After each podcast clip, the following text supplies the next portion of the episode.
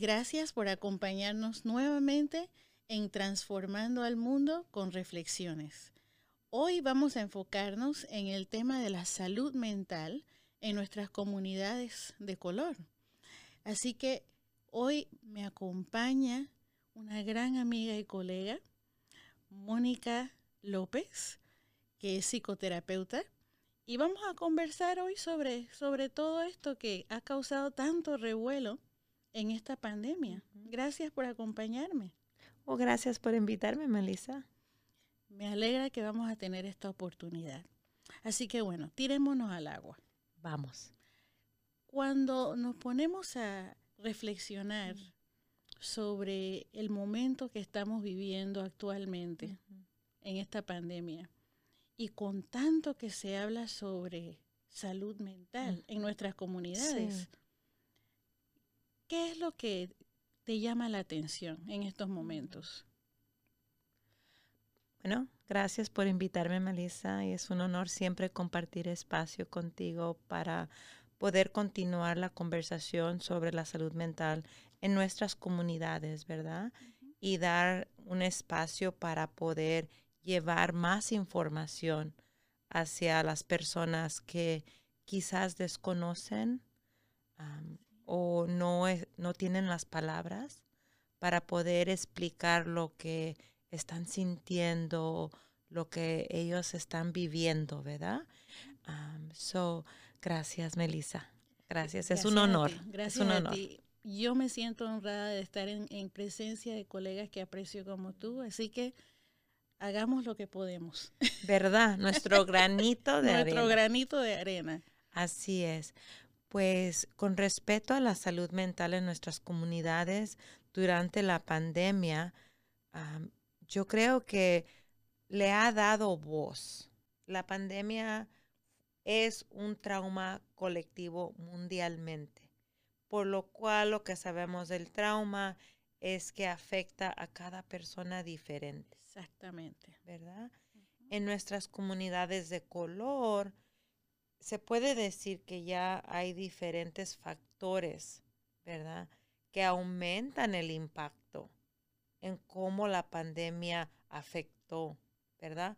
Y eso tiene mucho que ver con la inigualdad social y económica de este país, ¿verdad? Así es. Y por lo tanto se puede decir que estuvimos en la misma tormenta, pero no todos tuvimos el mismo barco, ¿verdad? Para nada.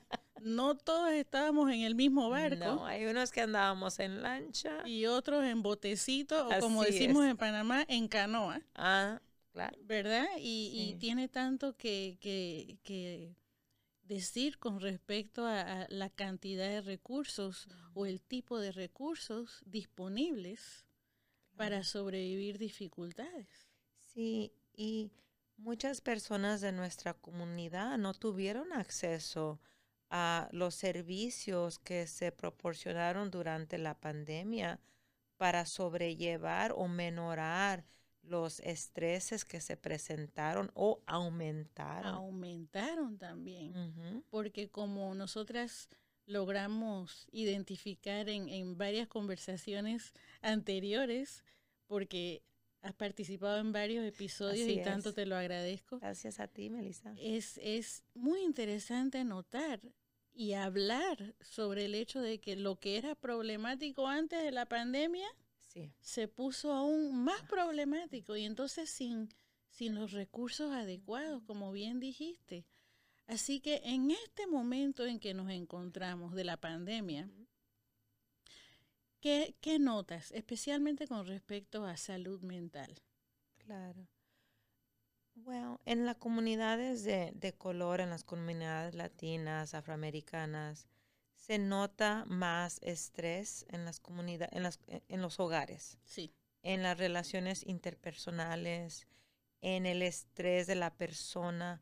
Muchas veces cuando una comunidad, unas personas no tienen las palabras para expresar lo que ellos sienten, se internaliza y se presentan síntomas físicos. ¿Verdad? Así es. Y las personas acuden a quizás salir fuera de ellos a encontrar alivio, Y muchas veces esas soluciones crean más problemas, como el uso de sustancias, el, la ira, el enojo, ¿verdad? El aislamiento personal, ¿verdad? Esos son síntomas de salud mental que a veces si no tenemos el conocimiento de las palabras, los vemos como es una personalidad de la persona. Así es. Así es. Muy cierto. Y, es injusto porque está tan conectado a la situación presente y también conectado a la historia de dolor que llevamos en nuestras comunidades. Sí. Aún, aún en este país, porque cuántas personas han venido desde otros países, yo me, yo me cuento entre ellas. Entre ellas también yo. y, llegan a este país y encuentran que algunas de las dificultades que tenían en su país mm. las encuentran aquí.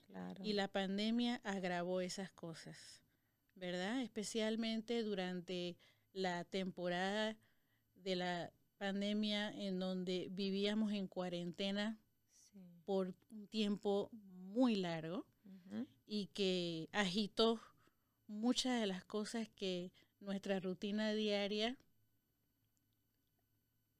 causa que no, no reciban atención. Así es. ¿Verdad? Así, que eso nos, nos agitó mucho. Y para las personas que estaban en canoa en vez de yate, ¿qué iban a hacer con, con esa agitación sin los recursos necesarios, verdad? Sí. Así es, Melissa. tú sabes que nosotros somos gente colectivista, familismo. Así es. nosotros crecemos en relación a las otras personas. En mucho de nuestro ser es la familia sobre nosotros, ¿verdad? Ponemos el bienestar de nuestras familias ante el bienestar de nosotras mismas.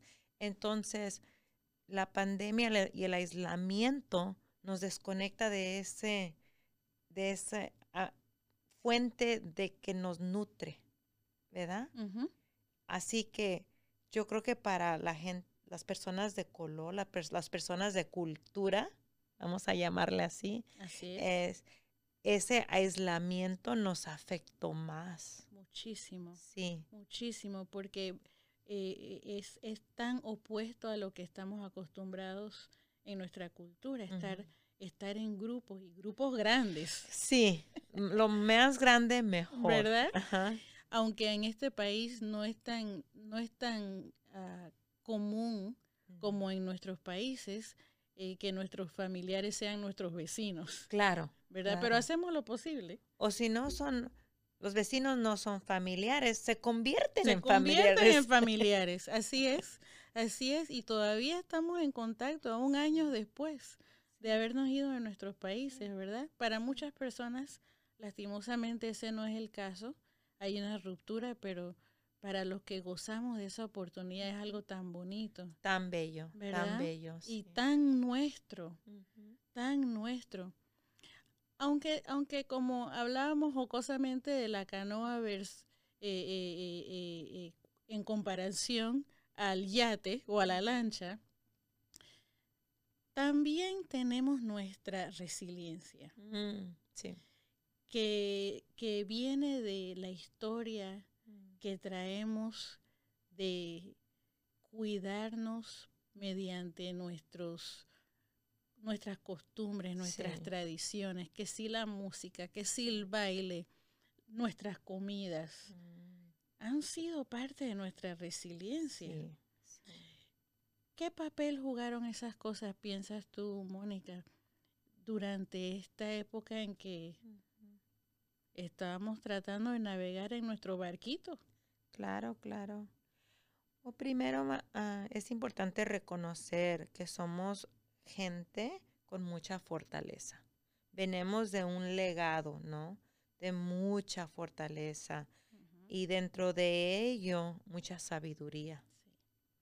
Y esas son cosas que a veces no les damos la importancia porque quizás vemos o posicionamos otro tipo de sabiduría o de inteligencia como más importante, pero lo nuestro viene de muchas generaciones atrás, ¿verdad? Y es una sabiduría interna, es un saber. Y ese saber no lo podemos definir, solamente sabemos, ¿verdad? El cuerpo lo sabe. El cuerpo lo sabe. Y esa, esa intuición, ¿verdad? De lo que nosotros estamos sintiendo y lo que necesitamos, a veces a través de diferentes traumas, como la desconexión que sufrimos con inmigrar a un nuevo país durante la pandemia, cuando estamos en, en posiciones de mucho estrés, nos desconectamos, ¿verdad? No nomás del mundo, pero de nosotros mismos. Y esa vocecita que nos dirige, ese conocimiento que nos informa, ya no lo escuchamos. Ya no lo escuchamos. Y eso es importante. Yo creo que ahora durante la pandemia, de que muchas personas, si pudieron tener ese espacio para reflexionar, porque hay que reconocer que hay unas personas que no tuvieron ese privilegio. No tuvieron ese privilegio. Que estuvieron en sobrevivencia. Eh, pero aquellas personitas que lo pudieron trabajar, trabajar la, la, la, pudieron conectarse y ver dentro de ellos mismos que hay una fuente de recursos internos que, que, vienen de muchas generaciones atrás. Así es. ¿Verdad? Así es, que nos acompañan.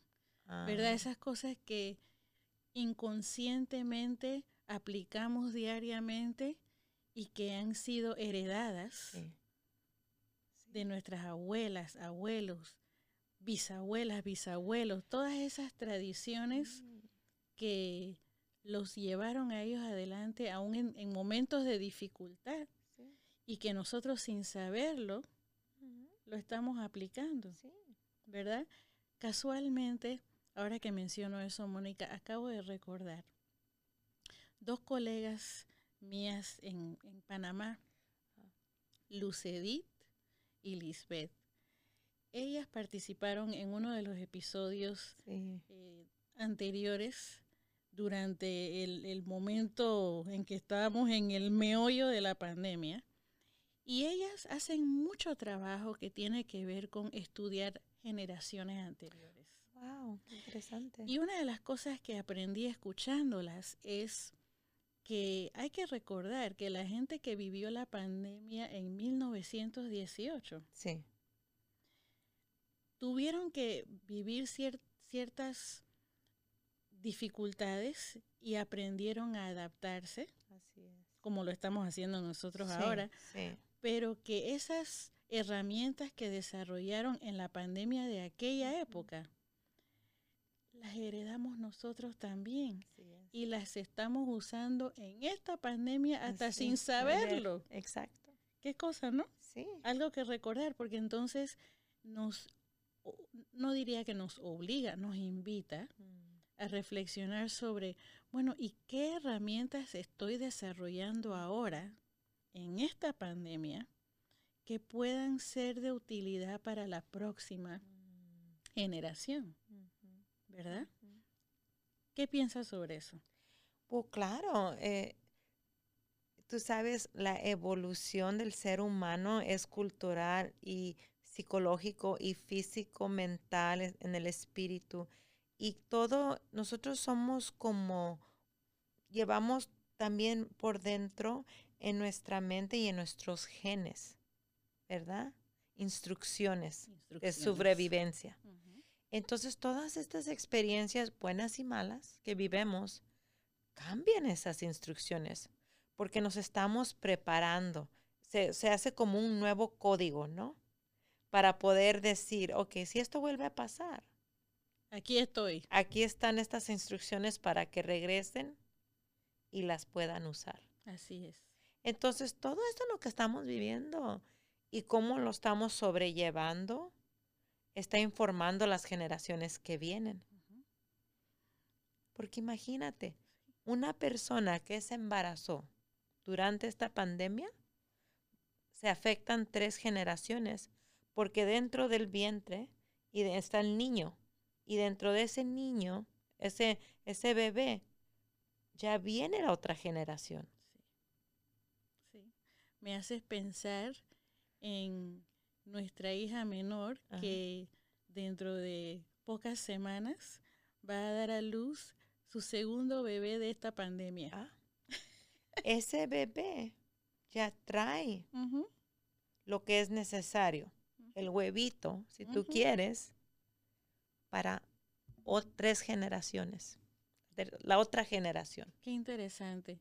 Así que con, decir eso, realmente es importante que seamos conscientes de lo que estamos internalizando en esta situación, ¿verdad? ¿De qué forma puedo nutrirme ahora mm. para poder apoyar a la próxima generación? No solamente para mi beneficio en el presente, sino la próxima generación. Yo creo que es importante, Melissa, primero reconocer que somos personas normales en una situación abnormal. Así es. Con, con esa conciencia de que no necesariamente hay algo mal conmigo, descompuesto conmigo, ¿verdad? Que mis comportamientos, mis sentimientos me están informando que no hay un balance, ¿verdad? Y por lo cual hay que atenderlo hay que buscar ese balance. Si podemos encontrarlo dentro de nosotros y conectarnos a nuestra sabiduría, a nuestra intuición, a nuestra propia forma de autocuidado, qué, bueno. Qué bueno, ¿verdad?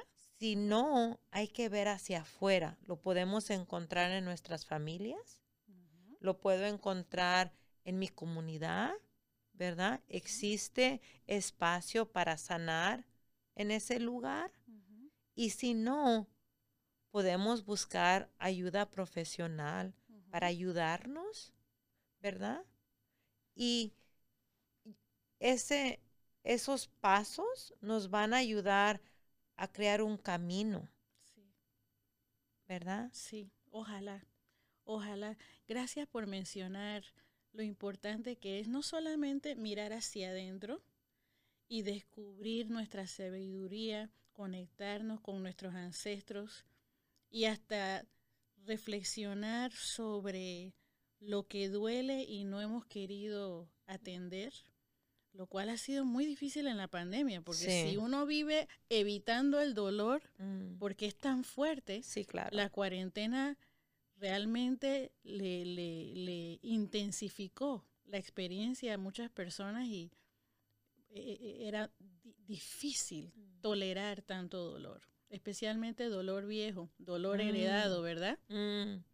Así que hay veces que para conectarnos con la sabiduría interna es necesario también conectarnos con sabiduría a nuestro alrededor cuáles son las personas en nuestro círculo. Son personas que realmente contribuyen a mi bienestar sí. o, o no. Y también tomar en cuenta que hacerse esa pregunta puede ser hasta revolucionario, porque claro que sí. imagínate si de repente tú dices, no, yo pensaba que esta tía era una persona saludable, que me, me ayudaba y, ahora verla con nuevos ojos o, esta, esta persona que ha sido parte de mi vida tanto tiempo y de repente empiezas a ver las cosas con nuevos ojos, especialmente porque como estábamos trancados en la casa, veíamos en televisión muchas cosas que nos surtieron de ideas en qué reflexionar y, y, quizás hasta cuestionar cosas que nunca cuestionamos antes. Claro. Así que es una, es una época un poco tentativa. Claro, claro. ¿Verdad? Así que buscar adentro y también buscar afuera y en, y en, y en ese proceso de buscar afuera notar quién realmente es nutriente y quién no. ¿Quién va a bajar mi barquito? ¿Verdad? ¿Y quién va a subir mi barquito? ¿Y quién me va a ayudar a construir un yate? Exacto. ¿Verdad? Exacto. Porque a veces, tú sabes, Melissa, lo que no se atiende en una generación.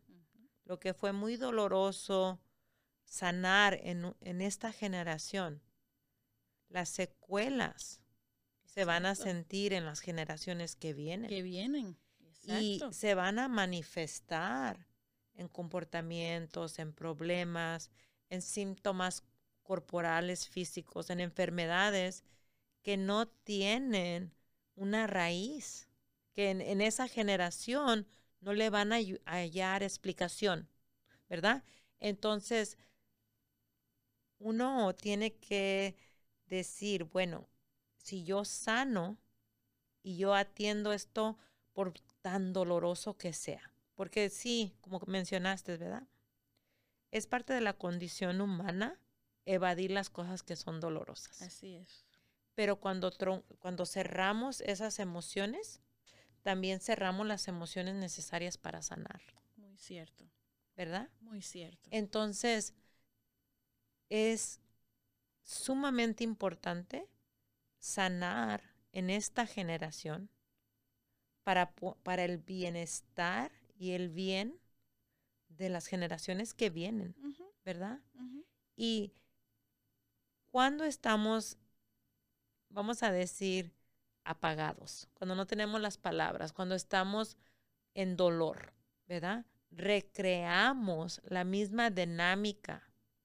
Esa es una parte del trauma que muy poco se habla, Melissa, es la compulsión de repetir el mismo patrón como forma de sanar el trauma original. Exacto. Entonces, muchas de las relaciones o muchos de los problemas en los cuales nos encontramos son relacionados al trauma original. Original. Original. ¿Verdad? Y la pandemia nos está invitando a, a investigar la historia que está detrás de nuestro, nuestro diario vivir. Que lo que hacemos hoy no es casualidad, no. no, No. es coincidencia, tiene raíces.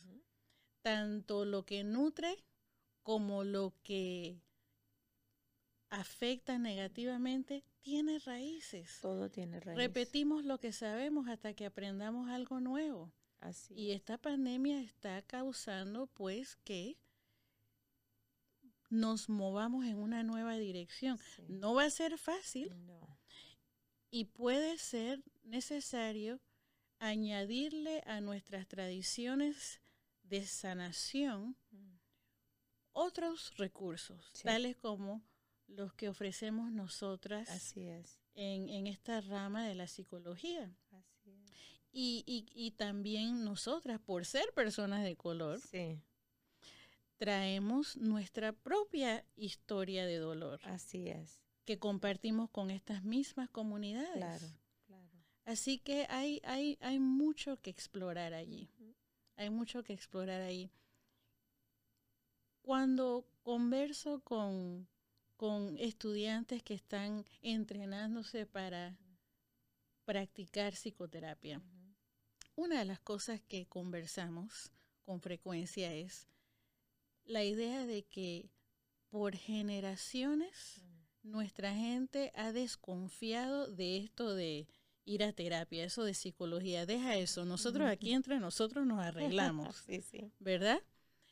Y porque lo asocian con el opresor. Claro. Así que, ¿cómo, cómo construimos Mm.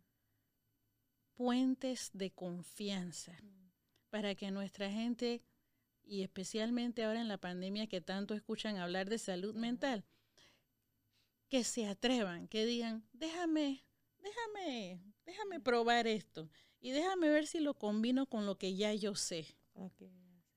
¿Cómo construyes puentes de confianza, Mónica? Well, eh, al punto primero, Melissa, la desconfianza que las personas de cultura tienen hacia la psicoterapia es muy válida, Muy válida. porque las- la raíz ¿verdad? de la psicoterapia es una perspectiva europea, creo que lo estoy diciendo bien, ¿verdad? Euro- Correctamente. y ello, esa, esa perspectiva ve nuestros comportamientos en una forma de problema, ¿verdad? Ve nuestros comportamientos de sobrevivencia y no consideran la inigualdad, nuestra historia y nuestro deseo de vivir en comunidad como fortaleza.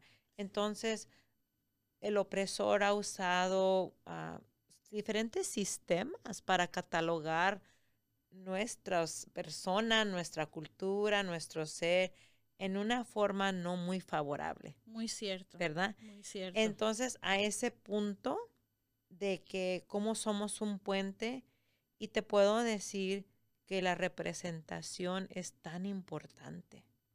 A hoy en día hay más psicoterapeutas latinos que practican con humildad, con platican de una plataforma de que cultural con donde la persona no tiene que explicarnos lo que ha sido ser ellos, ¿verdad? Y donde nosotros, como te expliqué anteriormente, no vemos a la persona como que ellos son el problema. Mas, sin embargo, no es qué hay de mal en ti o por qué haces eso o es tú, tú tienes un problema. No. Es más, platícame qué te ha pasado. Platícame tu historia. Vamos a entender por qué tú tienes estos comportamientos que en un día te ayudaron, pero que ahora contribuyen a un, a, vamos a decir, a no tener ese balance en tu vida te están creando problemas. Entonces, ahora con la pandemia, ¿verdad? Nos, da, nos invita, nos invita a decir, bueno, yo quiero un cambio. Yo, ¿cómo voy a salir de esta pandemia? Porque estamos pasando los tiempos de los tiempos oscuros, ¿verdad? Que ya generaciones y generaciones atrás las personas se aislaron, crearon maravillas y, y cuando el mundo entró otra vez, vamos a decir, a los tiempos de luz, salieron diferentes. Salieron diferentes. ¿Verdad? ¿Verdad? Es como la semilla que está bajo la tierra, en esa oscuridad, pero mucha riqueza se está nutriendo ahí para entonces surgir. Así es. Surgir a través de la tierra, ¿verdad? Y, es tan importante lo que compartes sobre la importancia que tiene recordar que la desconfianza es. muy válida, así que nosotros podemos traer una nueva, nosotros como psicoterapeutas de color, podemos traer una nueva perspectiva, podemos invitar a nuestras comunidades a sentirse verdaderamente escuchadas. Así es. Verdaderamente honradas, respetadas. Respetadas, sí, Porque tan frecuentemente sucede lo que dijiste, de que nosotros podemos describir nuestra forma de, tratar de resolver una situación y enseguida eh, esa perspectiva europea que, dio pie a la psicoterapeuta, psicoterapia, perdón, lo ve como una patología, como algo que es malo, en vez de algo que es diferente a lo que ellos conocen. Exacto, exacto. Así que esta pandemia está invitando a muchas oportunidades, muchas oportunidades. Mm. Cuando no estás en una situación de terapia. Con, con una persona latina, por ejemplo, pero te encuentras en nuestra comunidad con personas que quizás están coqueteando con la idea de que yo creo que yo quiero probar terapia, pero no sé, estoy pensando, no, lo estoy escuchando mucho en televisión, ¿será que me tiro al agua? Cuando escuchas eso, mm. ¿de qué manera ayudas a la persona a, a construir ese, ese puente de confianza? Bueno, yo, yo me gusta recordarle a nuestra gente que nosotros ya teníamos nuestra propia terapia y era platicar. Sí. Que en base lo que es la terapia, es una plática. Y las pláticas que hacen es que fortalecen el corazón. ¿Verdad? Entonces cuando yo conozco a nuevas personas que están así como entre sí, entre no, quizás sí. Están como que, ay, sí, pero no. No sé, no estoy segura. este, quizás, pero no. Es, yo les digo, desen la oportunidad. Desen la oportunidad. Porque sí, lo desconocido nos, nos da un poco de temor.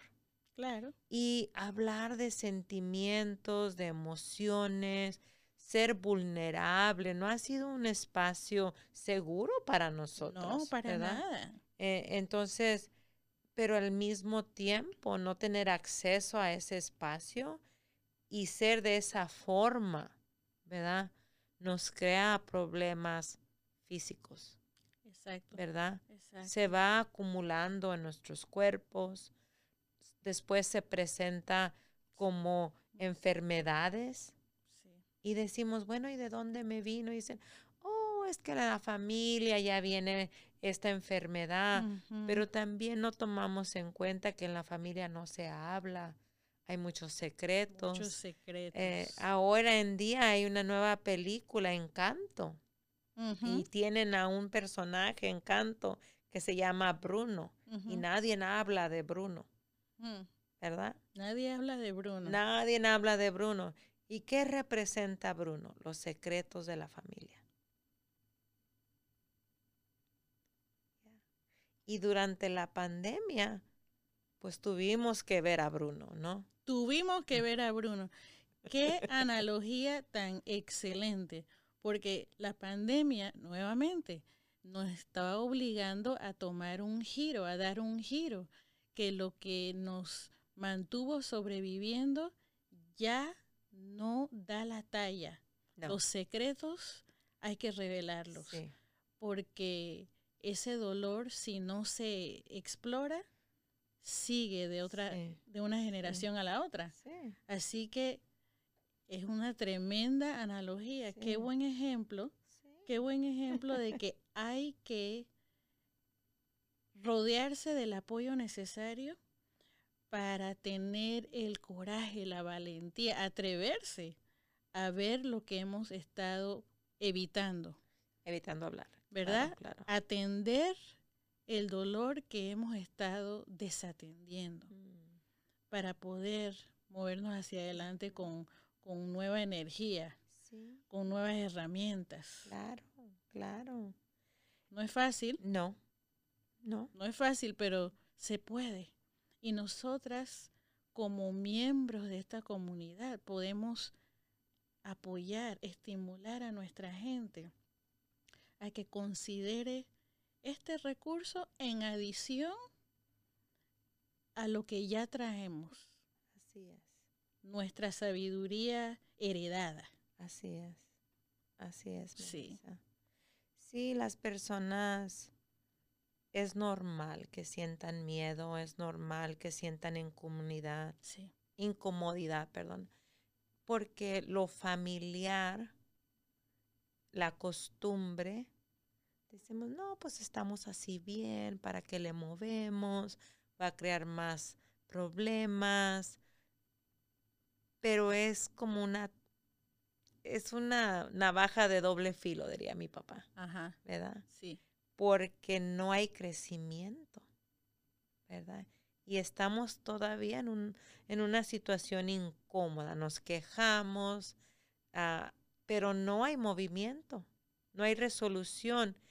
Y pensamos que con el tiempo las cosas se van a acomodar solas, que los problemas se van a resolucionar si los ignoramos. Y es al contrario. Exacto. Los problemas crecen crecen, se, se multiplica la cosa cuando, cuando no la atendemos. Claro. ¿Verdad? Eh, persiste lo que ignoramos. Persiste buscando atención.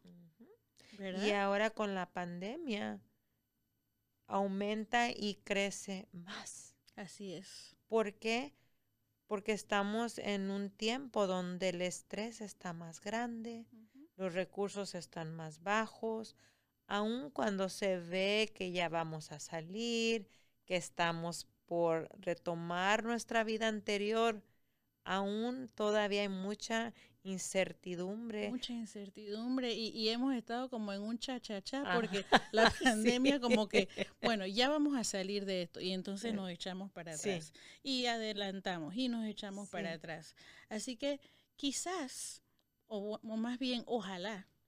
El hecho de que hemos tenido que adaptarnos con tanta frecuencia una y otra vez cuando vemos las noticias algo nuevo, Quizás esto está ayudando a que desarrollemos compasión para con nosotros mismos y con otras personas y hasta paciencia, porque todo eso ha sido necesario para poder sobrevivir esta situación a nivel mundial. Claro, claro.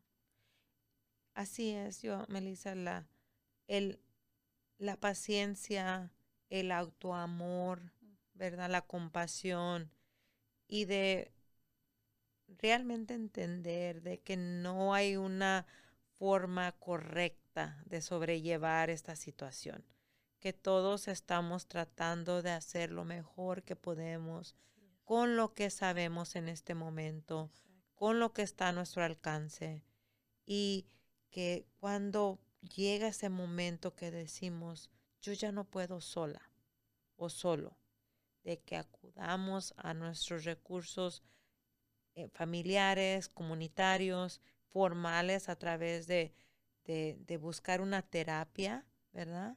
Para poder ayudarnos a crecer y atender esas situaciones de depresión que se presentan en comportamientos, en síntomas corporales para poder hallar las palabras y explicar lo que es lo que nos está pasando. Exacto. Y a la vez es importante notar que nosotros los terapeutas tenemos la oportunidad de colaborar con miembros de la comunidad mientras apoyamos a alguien en terapia. Que nuestra experiencia de, terapia, de, de ofrecer ayuda, va a sonar diferente, se va a sentir diferente a lo que quizás por años han imaginado nuestras comunidades, porque nosotros informamos eso con nuestras propias experiencias. No somos europeos. No. No venimos con esa tradición, ni, hemos, eh, ni hemos heredado las historias que el opresor heredó dentro de su propia comunidad, ¿verdad? A aquellas personas que, están en el, en el, en el, en el, eh, en el espacio dominante de la sociedad, ellos también han heredado una serie de historias negativas, erróneas, mentiras. Así como nosotros los traumatizados heredamos mentiras, ellos también. Así, que así como nosotros tenemos miedos que nos han obligado a sobrevivir, ellos tienen sus miedos también, miedos de perder mm. los privilegios que han heredado. Así es. Basados en mentiras. Así es. Así que todos tenemos que sanar. Todos. Todos. Todos. Todos. Ellos también necesitan sanar. Es un proceso muy, muy lleno de, detalles. Sí. El, trauma es universal. Así es. Y parte de ser ser humano es cargar con diferentes miedos, ¿verdad? Porque eso nos informa, es parte de nuestra sobrevivencia. Pero a veces, como dices tú, Melissa, los miedos que cargamos quizás fueron informados por nuestras propias experiencias o fueron parte de un legado de poder, ¿verdad? Para poder continuar beneficiándose de los privilegios, de tener el poder sobre de otras personas, ¿verdad? Entonces, como psicoterapeutas con cultura y de color, podemos continuar en poder proveer un servicio que empodera a nuestra gente, ¿verdad? Y que les recuerda de su poder, del poder que, que, vive dentro de cada uno de nosotros y que hemos aprendido a ignorar toda vez que hemos creído las mentiras que nos han obligado a, creer mm. sobre nosotros mismos, sobre nuestro valor. Cuando desmantelamos esa porquería, oh. entonces, oye, descubrimos nuestro verdadero poder, nuestro verdadero valor y podemos ofrecer al mundo lo, lo, lo, rico que traemos por dentro. ¿Verdad? Es como, Un, es como un diamante que se pule. Sí. Nosotros somos, muchos de nosotros somos diamantes que no hemos encontrado quién pulirnos. Y estábamos tan ah, ocupados antes de la pandemia, no nos habíamos dado cuenta de nuestras vidas tan como eran yo, yo me siento como uno de esos animalitos que daban vueltas, así, vueltas y vueltas antes de la pandemia. Pero yo pensaba que yo estaba yendo hacia algún lado. No, nomás estaba dando vueltas. En el mismo lugar, como cuando le compran una ruedita a un ratoncito y da vueltas y vueltas. Hasta que la pandemia me forzó a bajarme. Esa rueda. Baja la velocidad. Baja la velocidad. Presta atención. Presta atención y yo dije, wow, yo solamente estaba dando vueltas en la misma rueda. Entonces, hay que reconocer de que tenemos un camino que, que por delante no es una carrera de aquí a la esquina, es un maratón. Es un, exacto. Y hay que saberlo frotar. Hay que reconocer dónde tenemos que parar a descansar, dónde tenemos que parar a recibir ayuda, atención para por poder llegar. Poco a poco. Poco a poco. Poco a poco. Algo que quisiera que, que exploráramos un poquito y que está conectado a esto es el hecho de que porque tuvimos que trabajar desde la casa. y ahora estamos que si regresamos o no regresamos, ah. Que regresamos por varios días o por menos días. Todas esas cosas que han afectado nuestra vida laboral. Y que también han causado que la gente en el mundo de los negocios, el ámbito corporativo, está ahora bajo, bajo la lupa, por así decirlo. Los están observando para ver si están aplicando las lecciones de la pandemia que tienen que ver con racismo, ¿verdad? Y, nuestra salud mental. Están obligados a poner más cuidado con aquello de la, de la diversidad, mm. inclusión, trato equitativo de los miembros de un equipo, ¿verdad? ¿En qué forma te parece, Mónica, que toda esta conversación que, se ha despertado en la pandemia con respecto al, dolor de nuestras comunidades va a causar que en ese espacio laboral también haya un giro que cause salud mental, pero en el trabajo. Sí, sí. Yo creo que las personas durante la pandemia nos dimos cuenta del poder que tenemos en comunidad, porque se está viendo que las personas están retomando su poder y no están dejando que las corporaciones dictaminen, ¿verdad? hemos, hemos, yo he leído y escuchado y ha sido también mi propia experiencia de que las personas están dejando sus empleos. Sí. Las que tienen el privilegio de hacerlo. Porque nuestra comunidad no se pudo beneficiar de la tecnología, de poder trabajar de casa. Muchos fueron trabajadores esenciales, ¿verdad?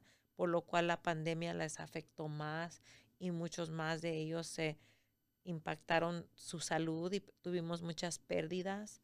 Em, a las personas que pudieron y a las personas que tienen ese privilegio de, de moverse, de cambiar trabajo, pusieron una posición de respeto y dijeron, este trabajo ya no va con mis valores. Este trabajo no alinea con mi valor. Por lo tanto, yo tengo el poder de cambiarme, como fue en mi caso, decir, crear algo para mí, crear algo nuevo. Crear algo nuevo. ¿Y qué, qué momento tan apropiado el que hayas compartido el cambio que hiciste tú, que es un ejemplo del giro que están tomando muchas personas individualmente y en comunidad con respecto a su vida laboral. Y nos permite darle un cierre a esta conversación, que invites a nuestra audiencia a escuchar el nombre de tu práctica privada para que tengan cómo localizarte. Y de esa manera terminamos con broche de oro nuestra conversación. Te agradezco tanto, tanto, Mónica, oh, que me hayas acompañado, porque aquí pudiéramos pasar horas. Así es, eh, eh, gracias a ti, Melissa, siempre es un placer y un honor, en realidad, compartir contigo. Igualmente. Compartir con la comunidad, ¿verdad? plantar semillas de, de sabiduría y conocimiento y invitarlos a que continúen explorando lo que es la salud mental. Hay un estigma en nuestra comunidad de que las personas que van a la salud mental, a la terapia, están locos o hay algo. No, no, eso no es el caso, ¿verdad? Las personas, la salud mental es para poder ayudarnos a realmente pulir ese diamante. Ese diamante. ¿Verdad? Ese diamante. Y, y la pandemia claramente te hizo reflexionar tanto en eso. Sí, sí. Que entonces creaste algo nuevo que se alinea con tus valores. Así es. Y durante la pandemia, yo, como te había mencionado anteriormente, me di cuenta que estaba en una rueda, dando vueltas, trabajando para agencias de salud mental, que me di cuenta que mi salud mental no era importante para ellos por mm. las pólizas y los requisitos y el tipo de trabajo que yo tenía que hacer. Y fue donde yo decidí por mi cuenta aventarme al agua. Te tiraste al Me agua. aventé. Ajá. Y construimos nuestra propia práctica que se llama colibrí, colibrí. Healing Therapy. Y el colibrí es el significado del colibrí, es la fortaleza, que nos da la fuerza a darle luz a nuestros sueños. Ay, gracias. Sí. Qué invitación tan linda para nuestra audiencia que puedan encontrarte en Colibrí Healing Therapy y conectarse con su fortaleza. Así es. Gracias, Mónica. Pues aquí terminamos nuestra conversación que pudiera seguir por horas. Así es. Así que les agradecemos mucho y pues que continuemos transformando al mundo con reflexiones. Hasta pronto.